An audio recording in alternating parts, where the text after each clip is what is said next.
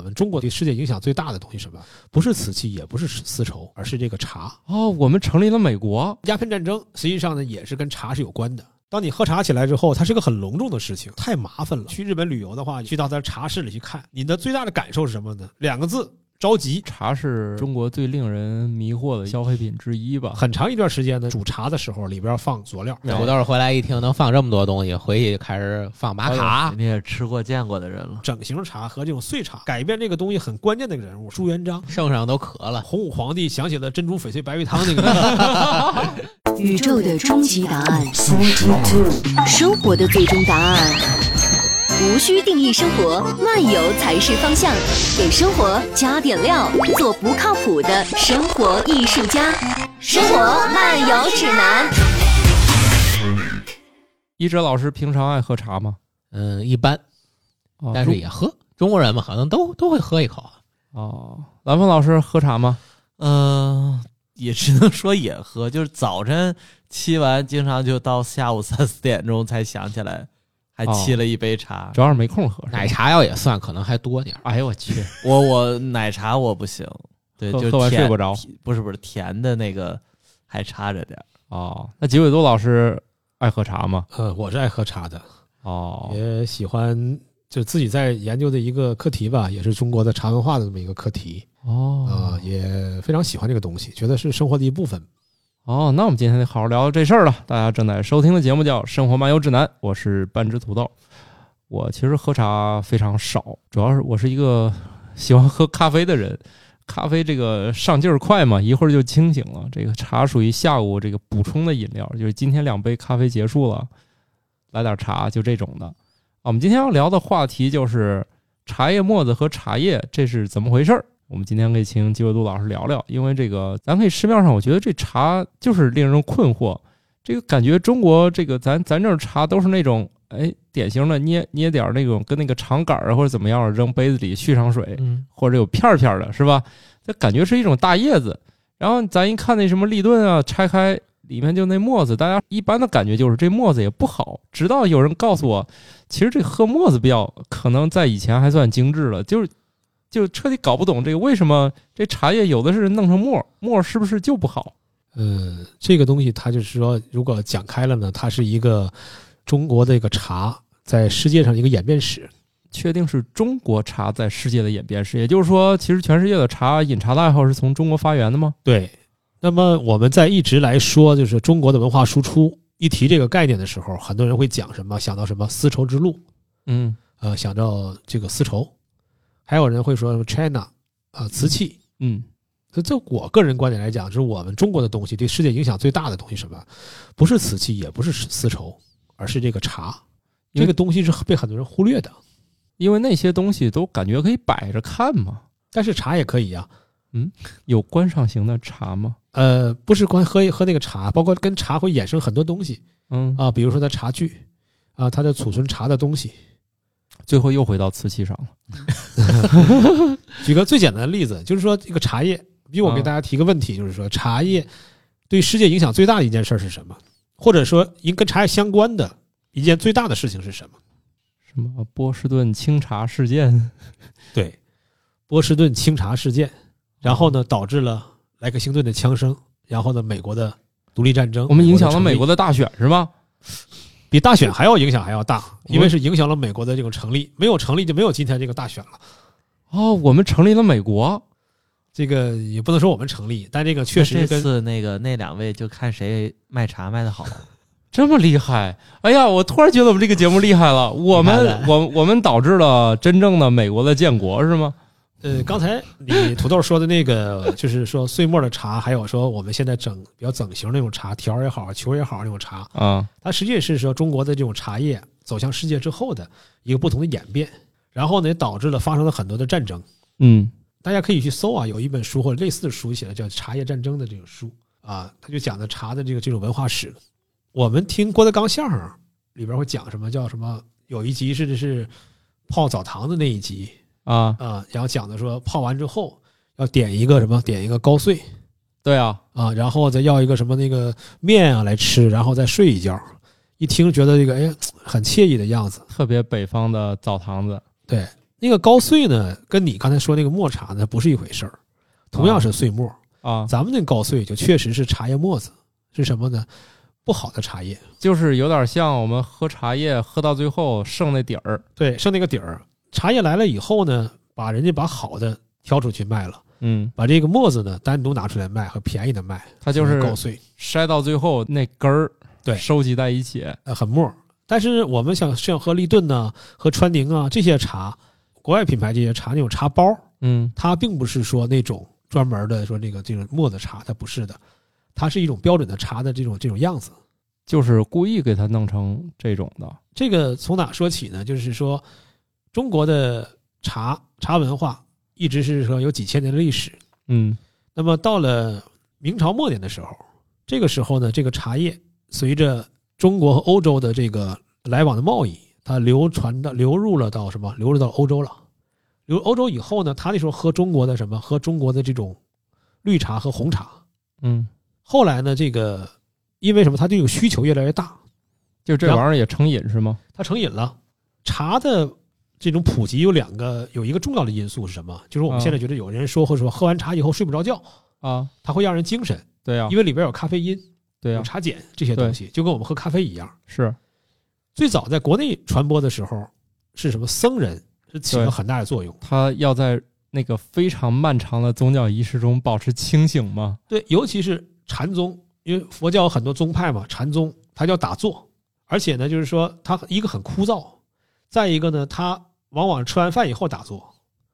我们自己有感觉，如果吃的很饱的时候，这个坐不住啊。是啊，所以这个茶下去之后有两个功效，一个功效是它会促进这种消化，哦，让你肠胃变得舒服；嗯第，二个呢，它会提神，然后呢，你变得能坐得住。坐得住是不是还有镇定的效果呀？呃就相当于人的，你比如打坐，你不能说打坐打坐和尚就睡着了，这就相当于你对佛不敬了。那干嘛要选在午后呢？他不管午，他就他早课、中课、午呃午课、晚课、都有。他们没别的事儿。对所以这个茶最初传到英国的时候呢，它是一种贵族的饮料。对他们这个要换我身上啊，我一天就没有午课了，呃早上我就睡到十点多起来了，然后中午吃完饭肯定又困了，就是我来个夜坐，反正晚上睡不着是吧？所以，所以去当僧人也是有要求的，也不是说觉得到那就是到那是四大皆空就很很随意了，也是很苛刻的有一些条件。对，那他们能用咖啡代替茶吗？他们有时候对佛不敬，是吗？不爱喝这个是吗？那我觉得是不是改变一下更好，向他们推销一下咖啡？呃，你要说真的，论佛学禅宗的，他讲的是众生平等吧，你不应该歧视咖啡。应该也是，对。他们都是那种，就就是按他们的理念，你怎么弄都是对的。对，包括释迦牟尼自己的理论，他是说讲的是你吃的肉是什么样肉，就是你吃好，咱们是认为那个宰完了以后杀完那种好的肉嘛，做成的呃什么红烧肉啊、烧鸡啊，你能吃，但是你平等到你在街边看到一个自然死亡的被压死的一只哦鸡，啊，腐烂了什么的，你也那你也要吃它。哦，还不让挑，对，就是你的对待他们是平等的。看来他们对喝茶是不是要求也不是特别高，就能喝就行这个东西有一个什么，有个习俗的问题。啊？那么我们这个喝茶的习俗在什么呢？可能在佛教传入以后，那么比如说在唐代，啊呃，很记录很明确的，唐代唐代的泰山的灵岩寺有一个叫降魔藏禅师的，那时候嗯推广他的禅宗，嗯因为怕大家说打坐困，然后就给僧人喝茶，从哦僧人又又传到了什么？又传到了这个普通的信众里边。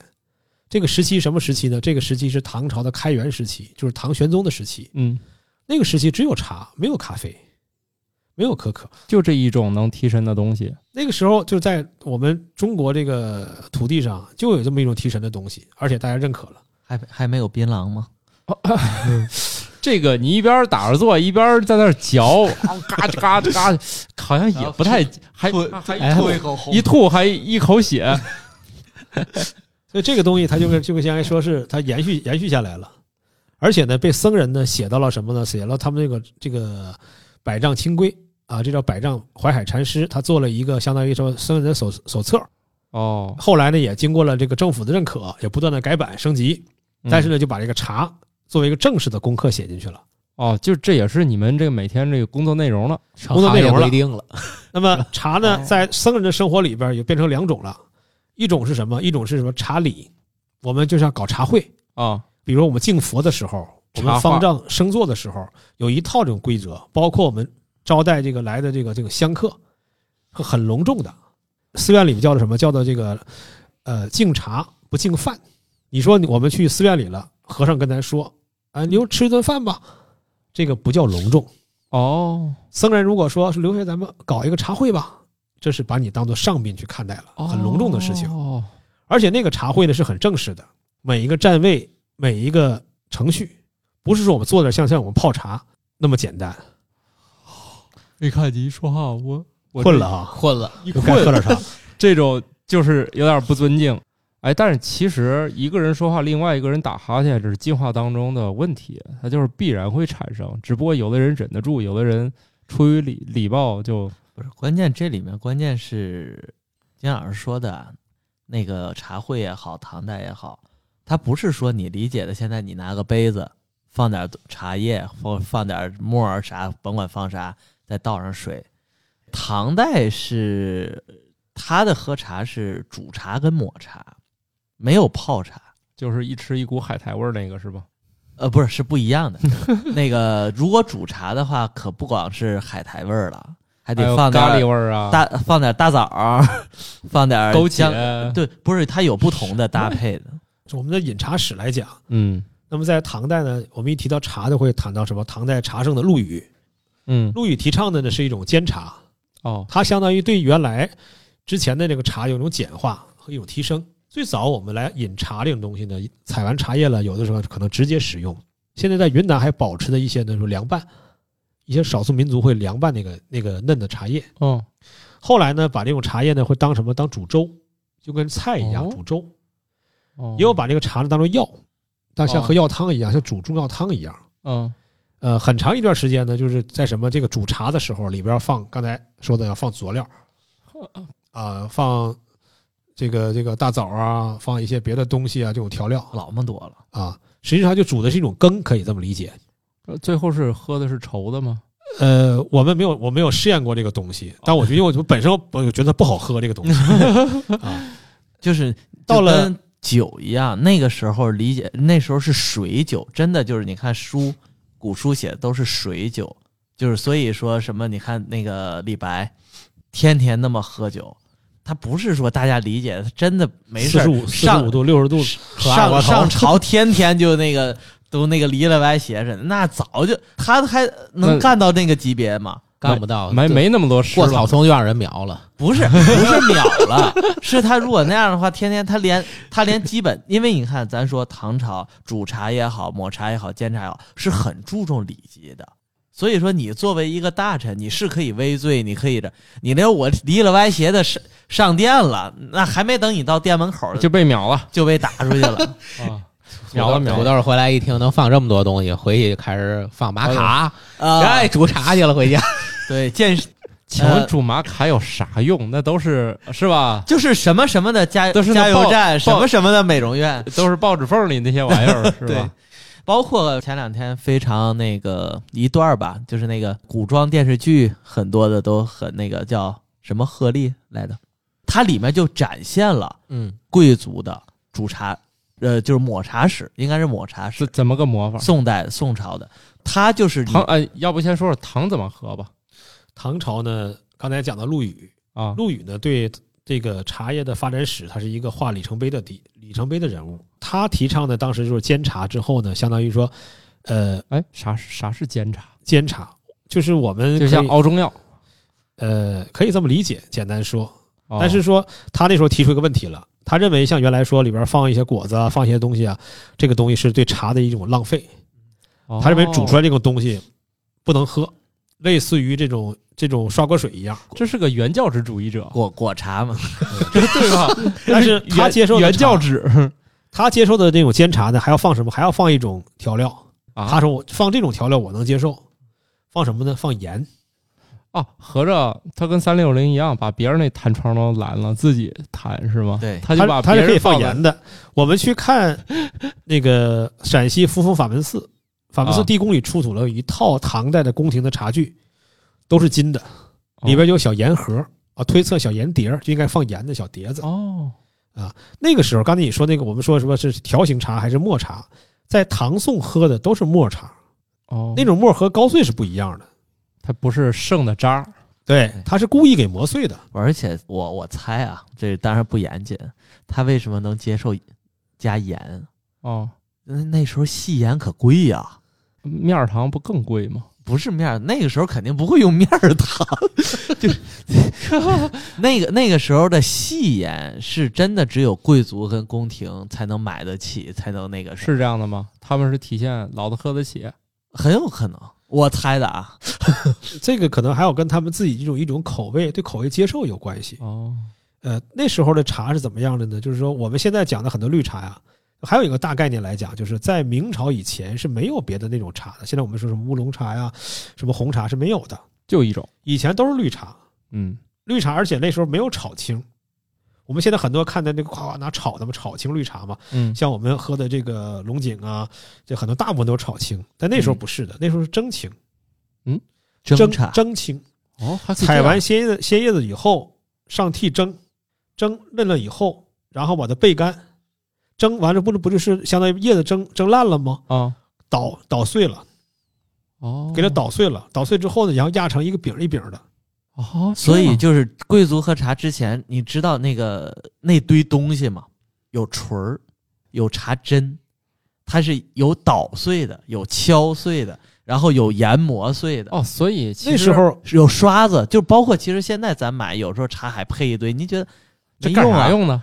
对，哦然后你就是我只需要那个 壶和杯，哦，你甚至连那个呃那个分分茶的可能你都不需要。哦，然后第一步生完就是说，他不是把它都捣成饼了以后吗？嗯，然后给它焙干了，存放着。当你喝茶起来之后，它是个很隆重的事情，为什么呢？就太麻烦了。拿完之后，这个东西可能会没有现在的这种这种保存干燥剂，没有干燥剂这个东西，嗯，所以他来的时候可能那时候已经不干燥了。发霉了，那怎么办呢？还得上火再备一下。哦，焙完之后，这不又硬了吗？哦硬了之后，然后放到什么？放到那个碾子，一个像车轮一样的两个小滚儿的滚儿来回碾子，跟碾药那个碾子像。碾药那玩意儿，对呀、就是那哦一样东西。哦，碾碎了，碾碎以后能不能直接喝呢？不能喝，为什么？渣的还不行，不要。这里面又产生高碎了，哎，再拿一个小筛箩，哦就是我们的小筛箩，相当于说我们现在一个小纱布似的哦小，筛箩，筛筛出来那个细沫子，嗯，这个是准备喝的。哦。还得打茶。哦，等于说在那碾半天，然后筛出他要的那个全部碾碎，哦然后最细沫子，这细沫子准备喝的。哦，唐朝的喝法叫煎茶，宋朝的喝法叫点茶，但是都在那沫子，都是那个沫子，咱们可以理解都是一种沫子。哦但是它区别在于哪呢？就是说先加水还是后加水的问题。唐代煎茶的什么先煮水，当然它里边这个有有节奏的，我们不说这个，它煮开了以后，你把这茶那个沫茶放进去啊再煮，然后这边煮完煮完以后了就能喝了。宋朝是点茶，是把那沫子先放在里边，先放在那个盏里边，哦就跟现在日本的这种这种抹茶抹茶道一样，但它不叫抹茶，它叫点茶。拿什么呀？拿这个注壶，把开水往那个盏里点。哦哦，唐朝是在壶里面煮开，啊、有的是那个釜啊，有的是那个那个那个瓶啊，在里煮煮开。哦，唐朝也有点茶，但是就是不那个时候没有形成主不流行，对对然后到了宋朝就对，你可以理解为什么呢？然后到了喝的是类似于汤药，哦，我们给我煮。那么我们到宋朝的时候，我们喝的是冲剂。米粉。对，哎，感觉不是什么磨的特别细，就彻底就融进去了。所以点点茶这种就是说源于唐，盛于宋，末于明，到明朝就没了。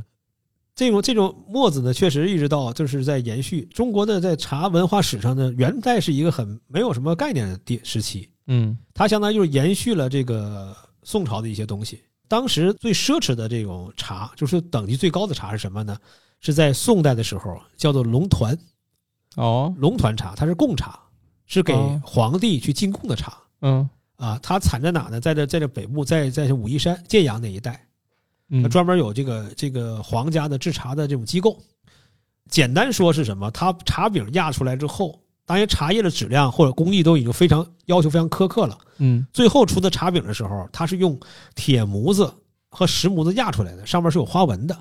哦，我不知道大家现在有没有看到，就有一些呃厂家或什么做的，有普洱茶、黑茶比较多，嗯会压出一个饼形，一个茶饼，嗯，然后不是那种西凉饼，是上面是有有图案的嗯，好像见过，啊，好像图案的一些什么纪念啊等等这些东西。对，而且云南讲究说什么结婚啊或者升学啊得送多少个几层，然后不同的花纹儿，它代表着不同的叫什么寓意。建厂七十周年，哎，对，所以类似这时候，他那时候要求这个做这个龙团茶，就是说要做龙凤这些花纹出来，还要做在那茶饼上，做在茶饼上。这个珍贵珍贵到什么程度呢？那比如说是欧阳修，大家知道，这是一个官至副宰相，也是一个大的文学家。嗯那他们这级别来讲，能得到皇帝赐的一饼茶之后，都舍不得喝，家里给供起来。哦，所以就是叫贡茶，哎，所以他们 就是这种很高级的大臣，能得到皇帝的恩赐，就已经觉得很很隆重了。那个茶相当比金子还贵，哦因为，同样的可能金子还贵，来描述这个他的这种呃珍贵性。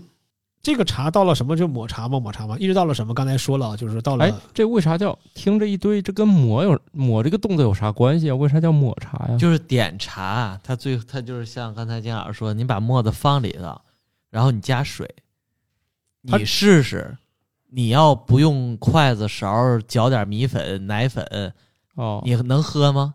那很容易就结块儿了。它是两个步骤，对，它快速的拿那个，我不知道那工具叫什么叫斧斧啊，对，就是茶筅，就是长得很像那个原来给胡子剃须刀，剃须刀，不是抹抹脸上那个，就上面一个小饼，下面一堆小像我。们以前那个不是像刷锅那个对刷子似的，呃刷锅那有点长，就是它很它啊，不是现在新型的，就是把儿也不长，毛也不长，呃，然后快速的在里面打磨。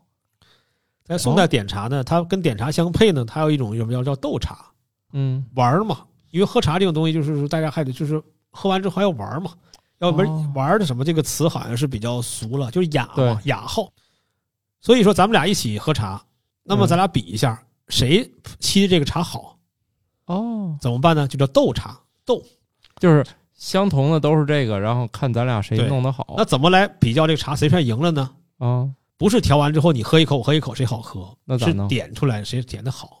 点就刚才说点茶这个动作，刚才我说什么？忘那个像我们冲冲这个糖就是冲抹茶，就是抹的动作。你我们这么，刚才说像冲这个，我们现在这种这种冲剂似的嗯啊，不准确这个描述，呃，相当于说我们那个茶粉放在盏里以后，嗯，先拿一点开水倒进去，先和，它和完之后不和成膏状了吗？听着跟喝那个那个叫什么呀？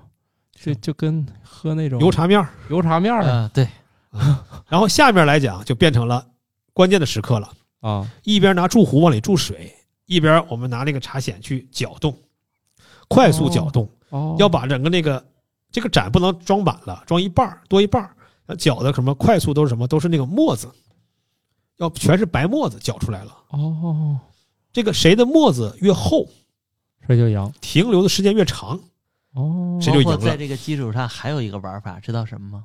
拉花怎么听起来都跟咖啡已经是无限接近了？是非常相近。对，它可以在上面去做出一个画或者一个什么来。它叫茶百戏，有这个这个有很多玩法，就是它可以利用那个白的嘛，白的和起沫的地方，然后画画出一些这个这个样样子来。马上就成竞技项目了。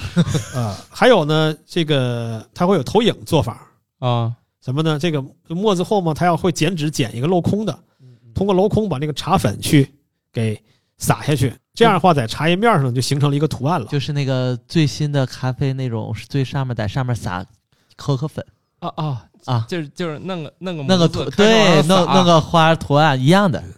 知道这些东西都是从茶文化衍生出来的。哦，好的，所以这个抹茶其实主要是在讲就那个那个这个抹茶的抹呢是是什么？是日本人是这么叫了。哦，我们如果叫来讲，就是说就是叫点茶。那为什么就他们弄出那个叫抹茶蛋糕，他们那工艺跟这个还是很像吗？呃，那个抹茶呢，跟就是已经是完全另外，就是不太动。词跟一个那个组合名词了。就是他们呃就是后来就又有又有别的变化了。我们现在来讲，有时候要做一说说，我要仿一下这个，模拟一下宋代的这种点茶，嗯。有的会呢有专门买一些，有一些机构专门做的点茶粉，如果没有的话呢，我们就会买一些这个日本的这这种产的这种绿的抹茶嗯。啊，大同小异的去体验一下，因为也不是那么严谨，来体验一下。嗯。因为我们的茶叶呢传入日本的时候呢，就是最重要的时期是宋代，在唐代的时候也有传入，但是没有在日本没有形成气候。哦在南宋的时候呢，有一个叫荣西禅师，哦，你看到最后还得是那个饭后打坐的人，对，他得做这个。荣西禅师在天台山那儿学来来留学来了，文化交流之后回日本的时候，就带回了整套的茶具，很多中国的茶书，哦，包括呢茶籽啊、这个茶苗等等带回去了。你看那回去之后个海关还都管得不严，现在你敢带个活苗回去就犯法了。老和尚呢，就在这个就是很专很钻研，然后写了一本书，叫做《吃茶养生记》。跟养生靠上了。对他实际上讲的更更多的来讲，我们今天来看呢，他能看的这本书，他并不是讲那些茶文化的东西，他讲喝茶怎么健康。然后从此来讲，就是通过日本的寺院，就把这个呢不断的去在日本给流传开了。这还真都是那些吃饱了以后没事儿干的人。现在我们看日本的茶道，就是一种抹茶道，一种煎茶道。抹茶道就哦还是像这种东西的似的。你要我们大家要去日本旅游的话，有个有那个景点或者自由行的话，啊，去到他茶室里去看，你的最大的感受是什么呢？不知道你们是什么感受啊？就是没去过，对，就是两个字：着急。明这个明去了一个一个小时，连连连一口还没喝上呢。就是、啊 不是你知道他们端着这个人就是茶师啊，就从那个门儿到这个座儿，啊然后到怎么坐下，然后自己的那个衣襟衣摆，然后一步一步。那个其其实有机会可以，那个咱有一个朋友的他的那个爱人就是中中国人啊，但是是每年都是去日本参加他的茶道大会，而且连续现在可能五六年了吧，还得奖，都是冠军。这么厉害，在日本拿一个中国人在日本拿，现在拿茶道，这就感觉外国人在麻将大赛上 得了第一名。对，但不能这么的，因为现在什么呢？就是日本人把这个茶学回去以后，他们已经自己本土化了，嗯，而且呢，他对茶的这种认可程度比我们中国要高得多。我们中国现在虽然讲茶道、讲茶，还是把它作为一种饮品。对呀、日本已经把它上升一种一种民族精神了，哦，民族精神了。他加的道字啊，所以你看日本是武士道、茶道，一旦加了道字，哦就不是你那吹沫子了。日本最早叫做茶道，韩国呢传入之后呢，它它叫呢茶礼。然后呢，在我们八十年代的时候呢，这时候最早复兴这个东西呢是台湾。嗯台湾那时候觉得我们叫什么？他认为日本叫茶道了，我们不能叫茶道，觉得怕冲突，就是怕名字重了不好区分，哦所以台湾起了一个叫什么茶艺。哦，茶艺但是到大陆来以后呢，我们觉得好茶艺比茶道低一级，然后我们叫就那个道道可道非常道嘛，这个东西多多多高深呢啊。是是是，然后呢，所以我们现在更多的还叫茶道。所以说，你要跟一个茶人茶人来说，说你是研究茶艺的吗？那他可能不爱听，基本上就属于埋汰人家他觉得。我就是表演那个这个这个啊这个茶馆给沏茶的吗？不是，我是研究那茶道的。那个四川什么大长壶、长嘴壶这表演对，那那种还是茶艺。我给你们讲一个那个故事，我去过一个那那个当地就是可能是就是产那个绿茶的，他说今天给大家来茶艺表演，反正我我也没看过什么正经的，然后我也觉得吧，这肯定的，这个呢也挺正经，因为当地这个是吧，他很重要的人都在呢，这肯定是一个很正式的场合，向我们推荐当地说这个茶叶，呃，像我们这个表演。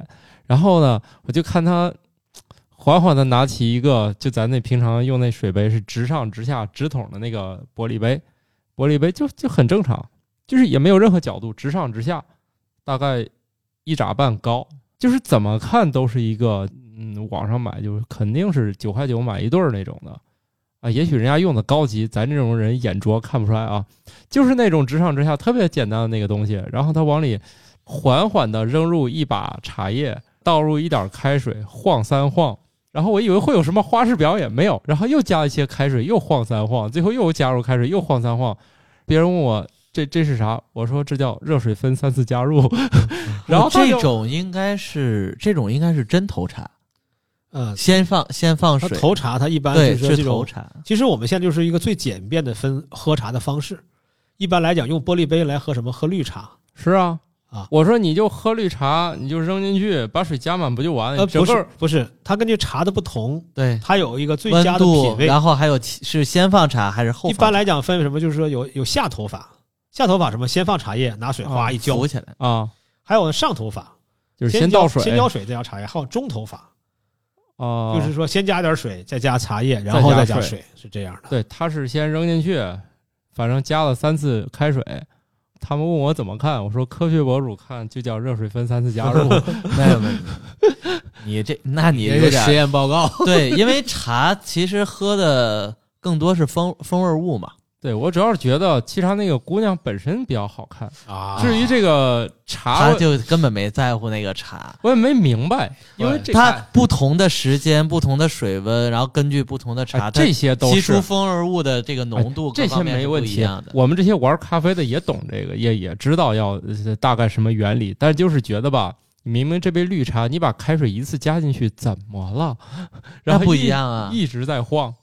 对啊，就是你既然你都玩咖啡，你也知道，就是用的这个搭配啊，那温度啊，呃，对于正常来说也都是玄学啊。呃不，当然还有一个问题，就喝茶的环境，我不知道大家就有没有感受。啊，那当然了，呃，同样有没有报纸？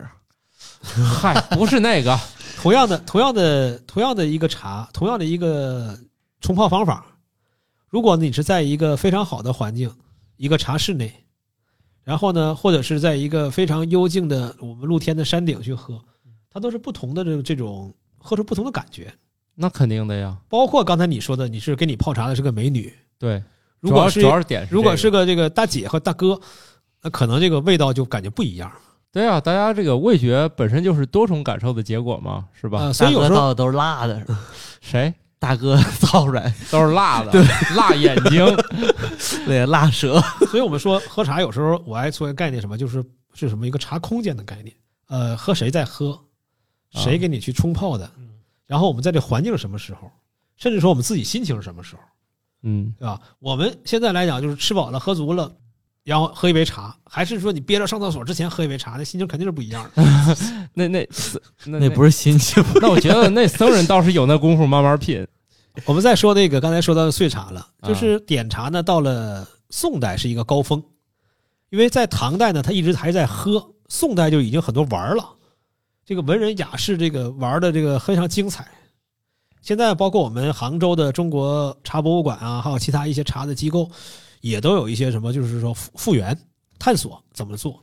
那么讲到这个茶叶说，就是说这个条形茶，就是整形茶和这种碎茶，改变这个东西很关键的一个人物是谁呀、这很多人可能不知道，是朱元璋，啊，这哥们儿？是明太祖朱元璋。哦。啊。为什么呢？到了明洪武二十四年的时候，朱元璋呢下了一个圣旨，白话意思就觉得什么，就是说他他一直原来还元朝和明朝前期还都是延续了宋朝的这种贡茶，嗯。就刚才我说的龙团茶，嗯。它会非要很多劳力物力，嗯。因为这个茶并不是说那那个宫廷去采购的，不是，嗯。它是以赋税的方式，当地茶民去做的，嗯。并不是说我这个这个大明的机关事务管理局去拿钱买的，不是这个概念，哦。它是一种赋税的形式。哦，再说朱元璋他不是那种文人出来，对他是一个咱说是粗人从底层出来的。啊但是圣旨里写的认为，就是原来龙团茶劳民伤财，觉得给当地造成很大的影响。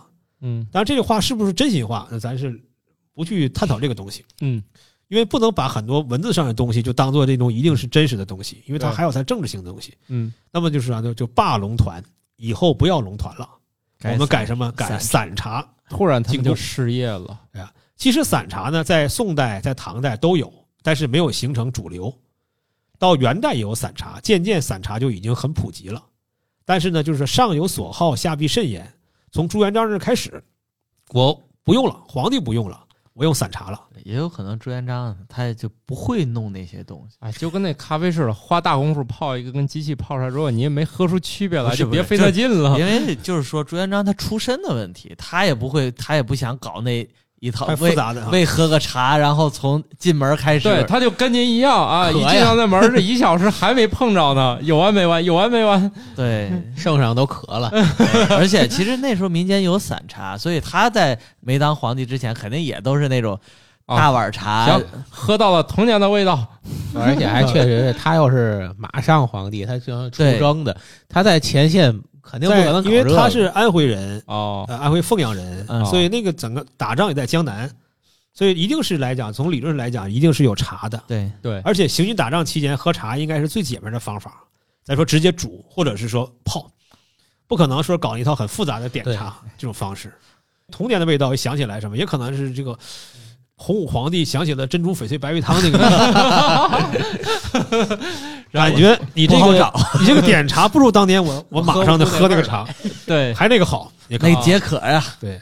所以这样的话呢，就是从他开始，整个全社会就变了，啊那么就开始这个彻底不做这个团龙的贡茶了。对啊，散茶逐渐了。那么很多各地方就把这个科研精力啊，就放在散茶上了，怎么做出好看，怎么做，怎么精贡。哦，老朱家还有一个贡献是谁呀、嗯，就朱元璋的儿子，第十七子叫朱权，封为宁王，嗯，宁献王朱权。这个宁献王朱权呢，原来也是跟他四哥，就是跟朱棣啊一起闹革命，但是四哥呢也对他防着，后来就给他弄到哪呢？弄到江西去了，然后在那儿当藩王去了。这个老哥呢活很长，一直活到了正统年间，就活到了就是被当当俘虏那皇帝明英宗的时候嗯，啊。然后在研究什么？研究就是琴棋书画各种玩儿的。说他就写了一本啥？写了一本这个茶谱，就研究茶这个东西。宋代的时候是一个高峰，到元代的时候没有正式的茶的这种著作问世。他呢，相当于明代，在他之前，明代也没有人写茶的著作，相当于他写这个茶叶著作的时候，嗯，距大明开国已经七十年了。哦，虽然他是朱元璋儿子，但朱他很长寿，或相当于有七十年了。啊，那么元朝九十八年，就相当于一百七十年间，他是第一个又写了一本茶书的。哦，那时候出个书也不容易。啊，出书不容易。再一个来讲，就是说你还得对这有有有一定研究和造诣，所以他就是这个朱元璋父子两代人对这个茶叶史的贡献是很特殊的。当然，可朱元璋不是单纯为茶了，他是因为政治上的一些或者是考量啊，考量，但是对茶的改变是就非常大的了。就到这儿，终于不喝那个磨磨唧唧的那个手续了。哎，所以就是变成冲的茶了。那我们现在可以看到的，我们现在一一些茶型呢，当然后来什么乌龙茶呀、红茶啊，包括黑茶呀啊，，那是制法包括这是不同的这种工艺分，类哦，主要是因为它的这种发酵工艺不同。嗯然后形成了不同的这品名嗯啊，包括乌龙茶也叫清茶，嗯，就像大家统一用颜色来来区分了。啊，这些茶里边来讲，我们会看到现在拿到茶什么有什么形状？有片儿的，像龙井就是片儿的，嗯对吧？很多绿茶是长条的，你要是喝太平猴魁是很长的，像大竹叶子似的。铁观音是球的，但这东西都是什么？都是简单说都是叶片的直接加工，嗯，就没有再弄成那饼再弄碎了。再碎了。再碎到什么时候呢？这到了就是我们茶叶到了国外了。开始我们讲说茶叶流到欧洲以后，欧洲开始是贵族来喝，嗯后来随着这种这种发展，贸易越来越越大，它底层慢慢接受了这个茶叶了。呃，我们的和尚僧人去困，所以说要喝茶提神。嗯其实，在英国的、欧洲的工业革命的时候，他很多工人阶级他也有这个需求，干活困啊。所以说，现在有一个观点认为，就是也是因为他这种生产的需求，他对茶叶的这种认可度大了。我今天下午要要干干活，站在机床上站四个小时，我可能喝一杯茶，我提提神。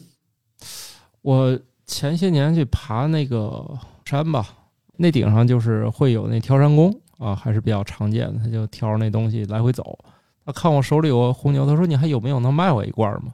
其实这个就是他需要长时间干一件枯燥工作，或者体力比较重的人，他还是有这个需求。他可能没带，没带就想从游客手里买一个。对他可能是因为也是因为既有文化的问题，又有说这种咱说是生理和物理上的这种需求。嗯然后英国来讲，就对茶的这种需求量越来越大，包括现在英国也是人均喝茶饮用量最高的国家，比我们还要高。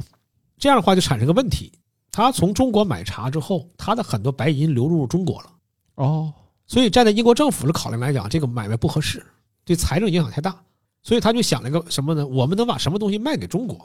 试了好多都没用。什么东西卖给中国，我换他茶叶来。对，虽然是贸易，但我相当于我没有白银流出，所以做了很多探索之后，发现了什么？鸦片，鸦片，因为前面那些东西卖到中国，发现都搞不定，是吧？所以后来就把鸦片卖到中国了。对，说最早来讲呢，这是这是咱说一类学者的观点，并不是说完全的说把这个东西是毒品卖给你们，他们觉得这东西是我能我的就是个贸易。啊，当然我们来看就知道这个东西它是一也是一种不是好的东西。对。然后呢，就是鸦片战争，实际上呢也是跟茶是有关的，对，因为来来回回这种贸易啊，包括我们跟俄罗斯，就是当时的俄罗斯帝国嗯，也有这种贸易，因为他们也是因为吃肉比较多，嗯，然后也需要对茶的去需求。嗯，但是他们那边来讲，更多是我们一些黑茶，就是可以长期保存的。嗯。呃，英国这边呢是主要是绿茶和红茶，嗯，渐渐的他们更多接受红茶了，他反而不接受我们的绿茶。哎，后来听说这个红茶就是在运输途中发酵变成，这是一种说法，哦，就是说长途运输海上自己发酵了，潮湿。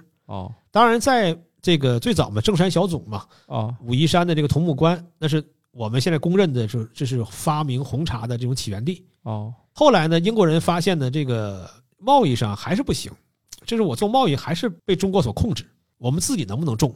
所以他就想了这么一个问题，然后呢，就开始在他的殖民地，印度是他的殖民地嘛，去找茶。他觉得云南会种茶，我们这边有没有茶？结果找不着，找到了也有一些，但是好像就哦。品质也不行就，不好。或者是也也不好，而且有的可能就是你云南那边过去的。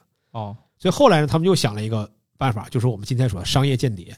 哦，啊，他有这个派了一些研究学者。偷种，偷种子，所以他就是在终于成功了，从武夷山啊偷了若干的茶籽和茶茶树苗，又带走了几个工人，啊，到了印度去试种，成功了吗？成功了。哦成功之后呢，然后又把它这个这个逐渐的不断不断繁衍，若干年以后又扩大，扩大到斯里兰卡，哦扩大到肯尼亚，就他的殖民地这些地方。哦当然，现在有的一些殖民地已经不是了，都已经独立了。对啊，就是相当于说把中国的这个茶给运过去了。这个过程中很重要一点是，英国人把这个茶所工业化了。他们在发酵绿茶的过程中，他们要把茶叶全部打碎。就刚才你说的那个，为什么碎茶和那种那种条索茶的区别？嗯他们拿完碎后，他有一个发酵之前要把所有叶子全切碎，哦就切成这种红碎茶，然后再发酵。哦，它是先切后发酵。先切后发酵，哦，我们是不切的。嗯我们认为切完茶这茶不行了，对咱一看这这你好好的弄成高碎干嘛？所以他们是什么工业品？他讲的工业标准化的概念。对，包括今天在茶叶界，它也会在有这么一个探讨的方向。嗯因为我们经常现在喝茶呢，就是大家喝茶要多的话，会讲究什么？我这个茶叶是哪个山头的，是哪一年的，这种是绝对的中国特色。甚至说是哪一科的，谁做的。对然后这每个因素都是缩一个加一个价，缩一个价，缩一个加价，对对对对对，吧？但是外国人不好这个，英国人不论这个，我要的是茶，你给我说这个干嘛？英国人他什么呢？我他讲拼配啊、我这么一个系列里边，我这么一个拼配的这个指标是什么？一二三四五。嗯那么我采完茶叶之后，我会把这一批茶有几批茶叶去拼配出这个味道来，达到这个等级嗯啊。所以说我们现在喝到的这个英国的茶包，全是味儿是一样的。对，那么它也分不同的等级，嗯，要求呢是标准化的。咱这个山头啊，谁炒啊？这这一听这就是中国才会干的事儿。就外国人想，这这是这是折腾啥呢？这是所以这个东西就是我刚才我们最开始讲的这个两边的茶的不同啊，所以现在呢就是很尴尬的，就是中国的这么大的茶的需求量啊，整个一年的整个所有的这贸易额还干不过英国的一个公司。啊，对，是是这个很奇怪。虽然你看不上人家那茶叶沫子，但是人家就厉害呀。啊，然后呢，我们的这个对茶的这种上升到精神状态的东西，又远远的跟日本不同。哎，但是感觉在中国这喝茶已经是品味的象征了。也如果有一鄙视链，喝茶的瞧不上不是口味，啡中国的中国的茶的口味在欧美是不被接受的。啊，这这倒是听说了。你如果你在美国就是想推广，就是咱自己说什么，我分绿茶、红茶，然后我绿茶又分具体的这些，但是人家感觉这不都差不多吗？对他们分的是那个，卖你一杯白开水，给你摆一堆有薄荷味儿的茶，对有有什么草莓味儿的不是人，人家觉得我这有十种，你你甭管给我叫这名叫那名，可能他们都觉得是某种商品名，但是都是茶叶一个东西。都是茶叶。对，然后味儿呢都是那个味儿。哎，对呀、他们也就认什么叫绿茶和红茶就不错了，剩下就是在红茶基础上加各种各样的香精。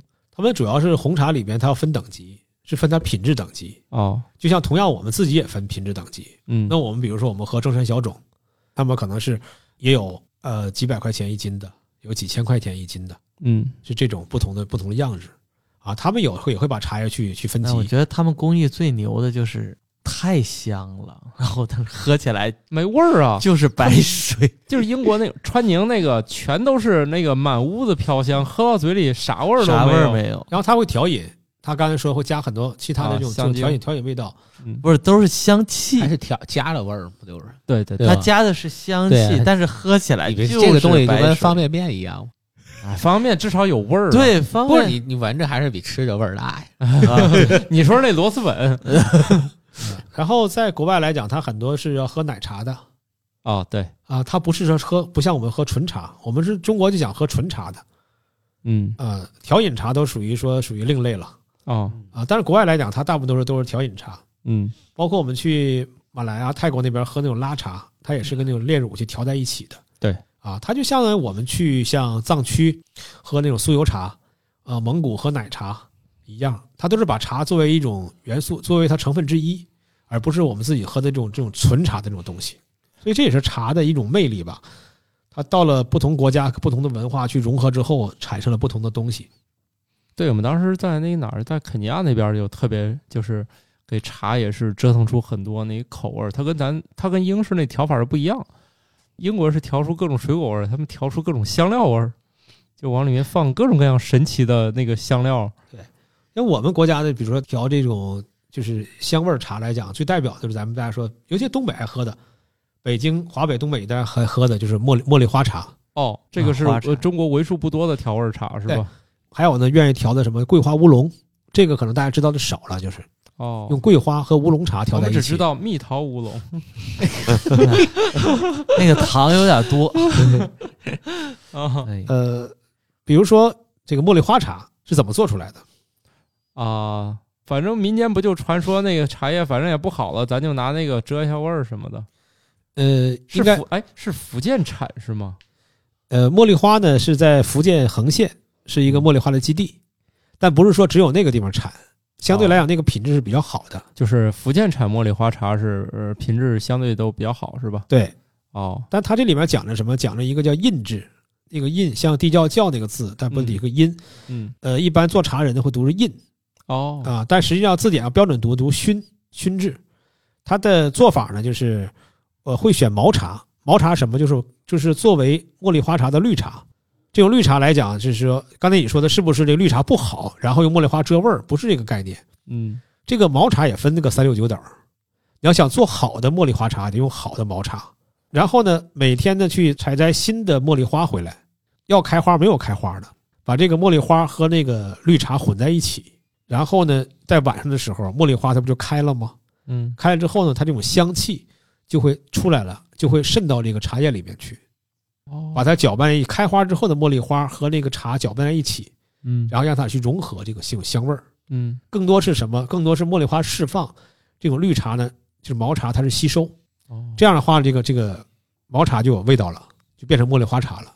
但是呢，一般来讲，一次呢是实现不达不到那么浓的味道的，哦所以说要进行两次或者三次，或者更多次。嗯这每一次呢就叫什么？就叫叫一印，哦或者叫一熏，熏了一次。哦像高档的那种茉莉花茶，可能要熏九次，哦甚至更多。那么档次越低的茉莉花茶呢，熏的次数就越少。那有时候给朋友送的茶来讲，朋友一看到会看，哎，说这个茉莉花茶怎么里边没有茉莉花呢？没看到茉莉花呢？其实好的茶里面是没有茉莉花的，哦，它熏制完以后把那个就要挑干净的。如如果档次低一点茶呢，还会会有些残留，就是这么一个概念。那我喝的都是档次低。呃，我还确实，我有一次喝那个茉莉花，还颠覆我认知，就是那当然我不知道那价钱啊，就喝的时候，就我也喝，然后我那同事也喝。我那同你先说里面有花吗？没有花，然看后你那就是高档的，真的就是，哎姐姐给泡的。对，哎，不是，嗨，是姐姐送的 哎，你看看，啊。然后我也是第一次喝到，我说，哎，这茉莉花茶为啥这么好喝？我觉得这就是有既有绿茶那感觉，就特别像绿茶那个东西。然后我不知道是不是典型啊，因为他告诉我那个好像就是比较新派一点儿，它泡出来特别绿茶感，但是明显是那个茉莉花花香，特别颠覆。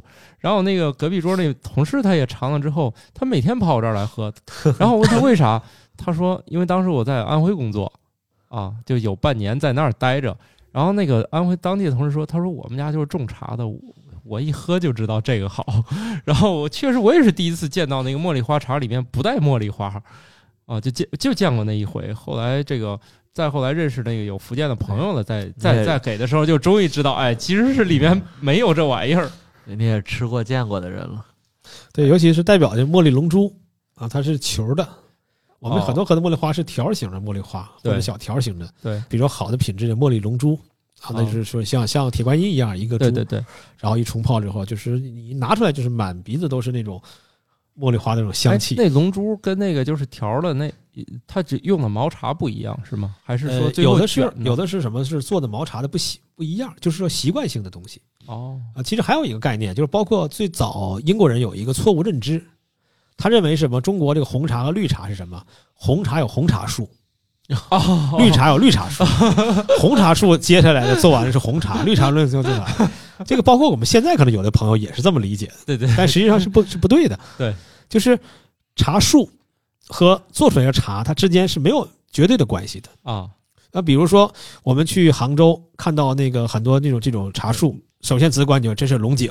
对，啊，其实不完全是这样的它就是绿茶，啊，它就是一个普通的绿茶。当然说从植物分类学来讲，这个茶树有它的名字，嗯，有的后边是培育的嗯啊，但是呢，因为习俗也好，或者是说因为这种品牌形成了也好，那这个地方的茶呢，就专门做龙井。做龙井呢，一定做成那种片儿压成片儿状的。对你做到条状了，它就不能叫龙井了。是，这就是一个什么约定俗成的一个关系。那么包括我们现在去买买茶，买这个，比如说买龙井，这个龙井可能是告诉你一百块钱一斤，嗯那个龙井一千块钱一斤，还有三千块钱一斤的，都是龙井，错了没有错。但是什么产地不同，嗯，就是西湖龙井，西湖周边产的，嗯还有杭州的，也可以等同于杭州龙井。嗯再大说来讲，还有浙江的龙井，什么嵊州还有不是浙江的龙井，啊，就是说它是什么？同样的茶树，按照龙井的做法做出来这种东西。所以其他的也是一样，但是有一种什么，就是有一一类的，因为茶树也分不同种嘛，有的茶树种呢适合做某一类茶，嗯比如说我们就看到的普洱茶，都是云南的那种大叶茶树。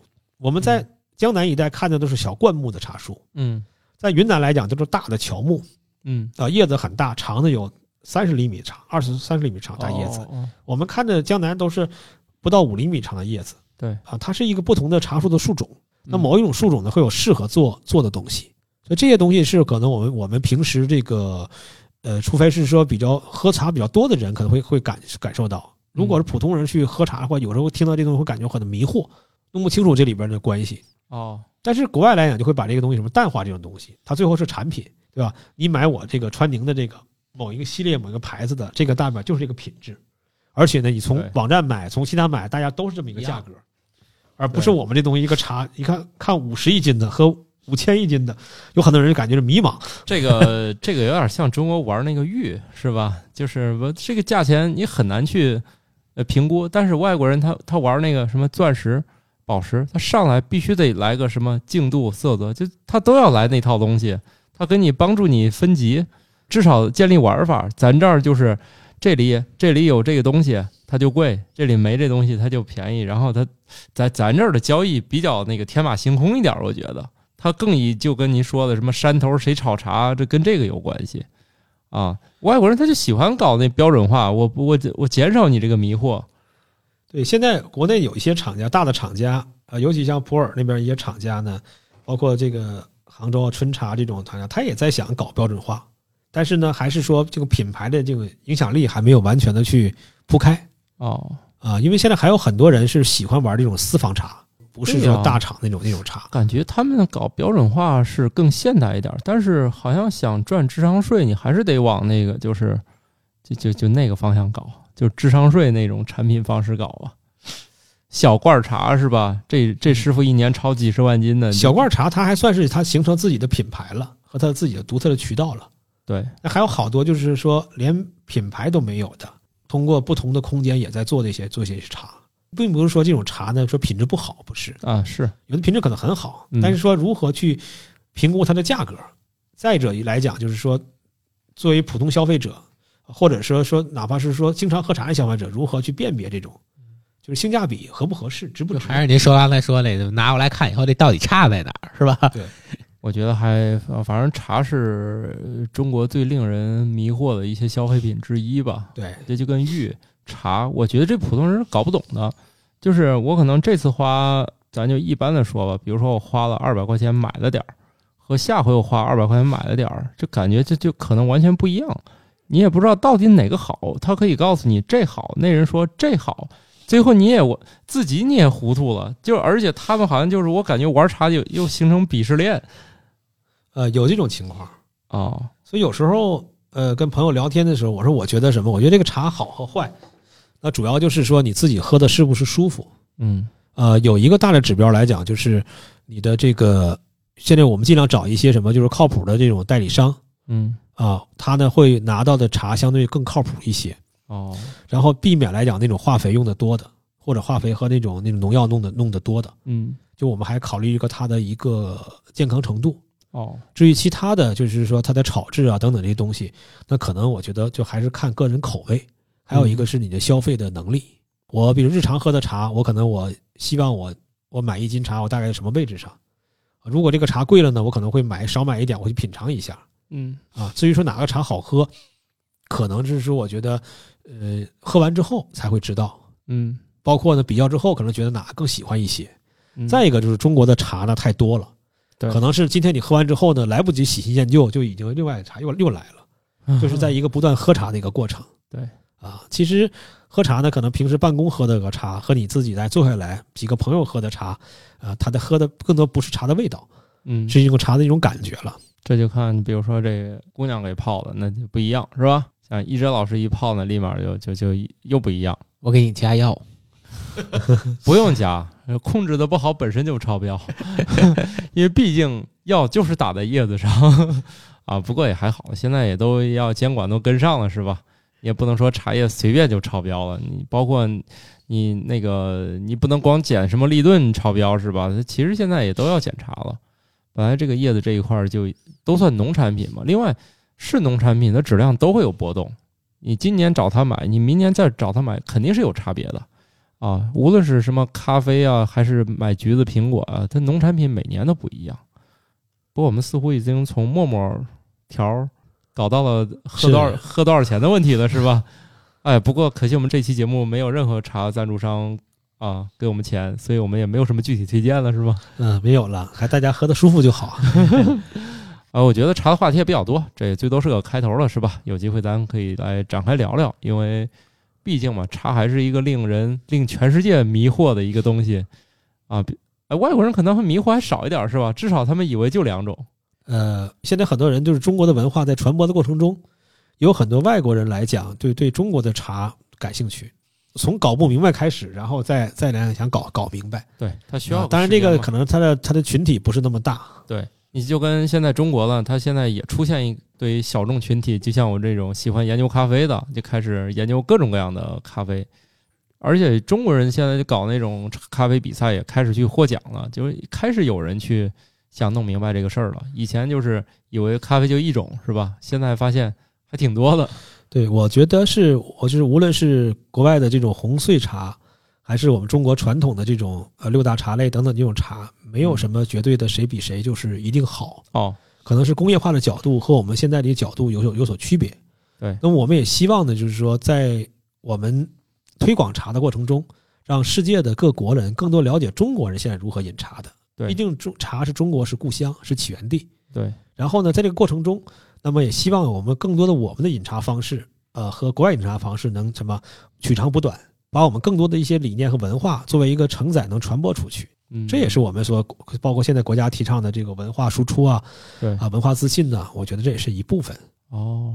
其实标准化和输出之间很重要，是吧？对，你老玩这种山头啊、炒茶大师的，这可能在国外这不太好弄。嗯以，后我们这边在喝茶的时候就配英式早点，行吧。嗯土豆还是等着配个姑娘。哎，这不行，我我们得去解放他们，帮他们重新建国，再再建一个，再得接受得接受我们的领导，这不能老跟我们较劲儿，是吧？算了，这只是一个想法了啊，太不成熟了。我我们就是想尽一份这个公民的绵薄之力啊。好，那我们茶叶的事儿就以后可以接着再来。那我们这集差不多就这样了，然后可以感谢罗德给我们提供了全套录音设备。然后呢，想继续听我们节目的有几个平台，我们推荐苹果播客、啊小宇宙 APP 啊、皮艇、喜马拉雅啊，找到我们呢也可以关注我们公众号“生活漫游指南”，或者你加一个叫“生活漫游指南”全拼的这个人，加入我们的听友群。